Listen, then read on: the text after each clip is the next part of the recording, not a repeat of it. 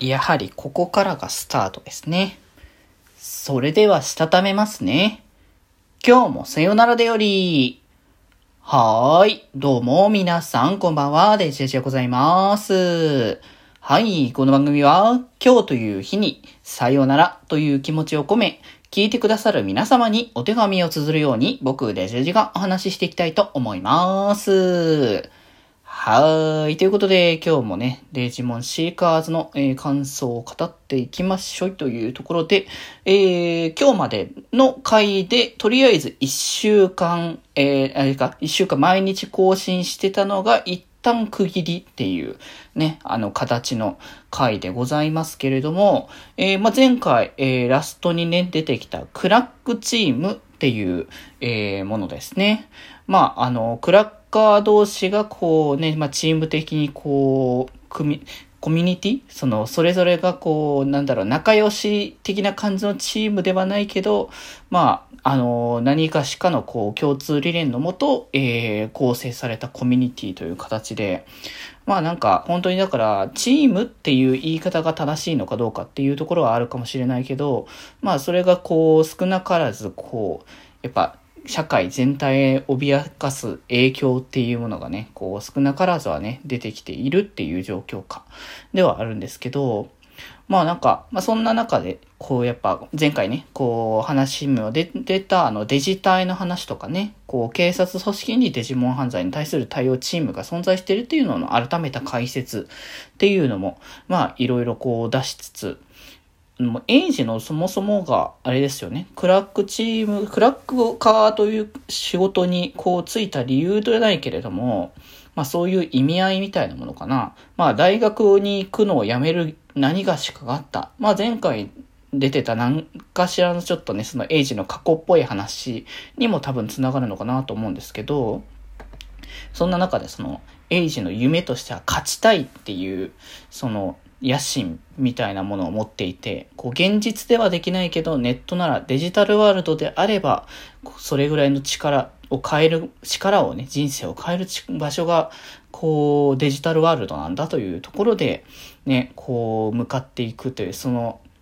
その前向きな気持ちというか、まあ、この辺のなんか深いところに関しては多分免疫が今のところされてないからこそでしょうけど、うん、まあ、エイジが本当に世界を変える力を持っているというところなのかっていう話でね。で、まあそんな感じで話していて、流星寺教授的にはルガモンを託した託した意図というか、まあ、ある種のテスト的な感じ、まあ、クラックチームの思想に使っているだけだったらこんな仕事は頼むつもりなかったっていうところだから、まあ、ある種のオメガネにかなったのかなというところでね。で、まあ、そんなね、こう、中の、そのクラックチームの中でも、こう、凶悪な、あの、存在っていうのが、これも、えっ、ー、と、キーワードとして出てた、サンズ・オブ・ケイオスというね、えー、クラックチームですかね。もうだいぶやばい存在、犯罪行為等々にこう手を染めて本当にいるっていう大変なね、組織っていうところで、まあ、この、この組織自体もこう、ある種崇拝される人もいれば、好ましくも思わないっていう人もいる。で、そして、竜泉寺教授に関しては、デジモンへの愛、そういうものがあるからこそ、デジモンを悪用して、えー、そういったものとしてね、使うっていうことが許せないっていう、そういう部分でもあったと。で、県も結局その教授として、えー、まあ、政府とか、えー、警察とか、そういうところのつながりがあったとしても、現実的にあまり動きがこう、いいものではないという状況下から、あの別の方向からそれを変えていくというか、その、抑える手立てとして、まあ、エイジは呼ばれていたんだというところで、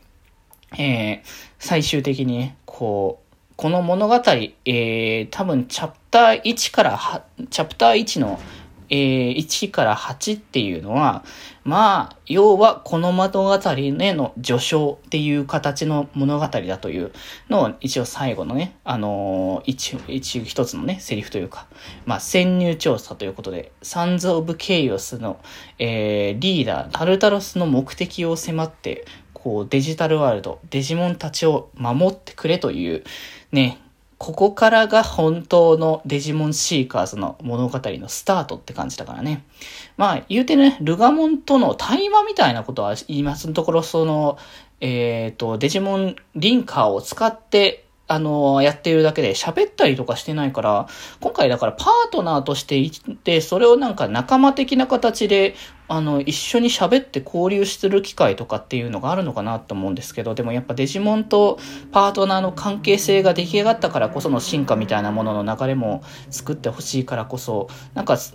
いずれ現実に、なんかそのね、見えるような形になるみたいな話のなんか設定感というか、そういうリンクするみたいな流れのものもね、ちょっとあるっぽいので、その辺を含めてね、この先の物語をね、楽しみにしていきたいかと思いますということで、まあ、ほんとね、一週間、おおむね一週間ちょっとか、一応、あの、月曜日も込みだから、ね、あの、追ってきたけれども、まだ、まだその情報としてはまだまだ足りない部分っていうか本当に知らない部分、どういう感じに物語が展開していくのかっていう部分はわからないけれども、まあ、おおむねなんとなくこの先の展開が気になるような、えー、話の運びにはなってるのかなというところがあるので、まあ、ここからまたね、来週以降に、このサンズ・オブ・ケイオスへの潜入調査の物語がどういう形で進んでいくのかを期待しながらね、えー、これからは、えー、毎週月曜日の更新の、えー、その当日の夜の、えー、配信としてさよならだよりで、えー、デジモンシーカーズのね、感想を語っていく回として、ね、またこれからもやっていきたいかなと思っております。はい。ということで、えっ、ー、と、1日2回配信に関しては、えっ、ー、と、今日じゃ、まあちょっと、一昨日はね、普通にシーカーズの感想の日って形で普通にやれたから別にやらなかったんですけど、えー、それ以外の日はほぼ毎日ずっとやってきてたんですが、えっ、ー、と、ひとまず、えっ、ー、と、明日かな明日、えっ、ー、と、デジモンセイバーズの今、YouTube 配信でちょっと追っついてない回までを、えっ、ー、と、その、